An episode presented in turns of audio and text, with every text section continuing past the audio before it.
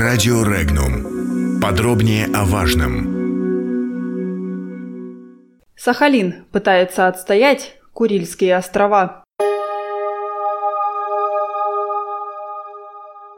Люди вышли на пикеты против передачи Курил Японии. У жителей Курильских островов вызывают недоумение и возмущение советы некоторых жителей центральной полосы России по поводу сдачи Курил Японии.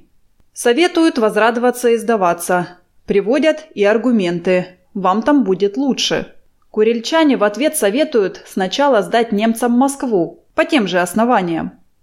Директор Курильского краеведческого музея, писатель и художник Оксана Riznич обратилась к всевозможным советчикам. По ее мнению, Россия не должна потерять Курилы, потому что просто они есть у России. Для аналогии она привела в пример Москву, которую почему-то немцам в сороковые не отдали.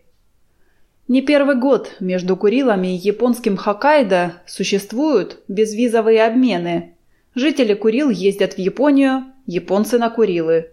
Люди, обычные люди, общаются между собой и прекрасно знают цену разговорам разных политиков про то, как горюет вся японская нация по поводу нерешенного курильского вопроса. А ведь японцы в большинстве своем и не знают, что это такое. Простые японцы, обычные люди, совсем не того хотят от своей власти, считает Ризнич. На Сахалине крайне негативно относятся к любым переговорам о передаче Курильских островов Японии, а так называемое «совместное использование» называют скрытой передачей. Сегодня Сахалин вышел на пикеты, протестуя против передачи территории.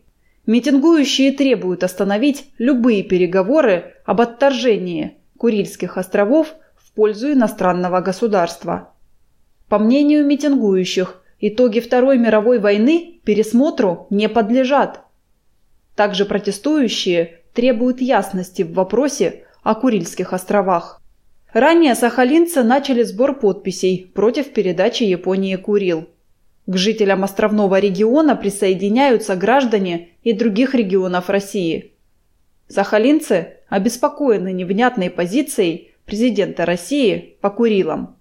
Вот как прокомментировал эти события руководитель орготдела Сахалинского обкома КПРФ Вячеслав Ким. Цитата. В ответ на заключение мирного договора и передачу островов нам обещают некие инвестиции с японской стороны. Давайте посмотрим, как это выглядит с моральной точки зрения.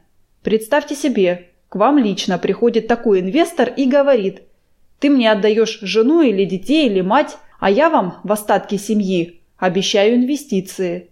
Как можно торговать территорией на таких условиях? Родина – это большая семья. Родиной не торгуем. Мы могучая страна и в состоянии сами прожить. Конец цитаты.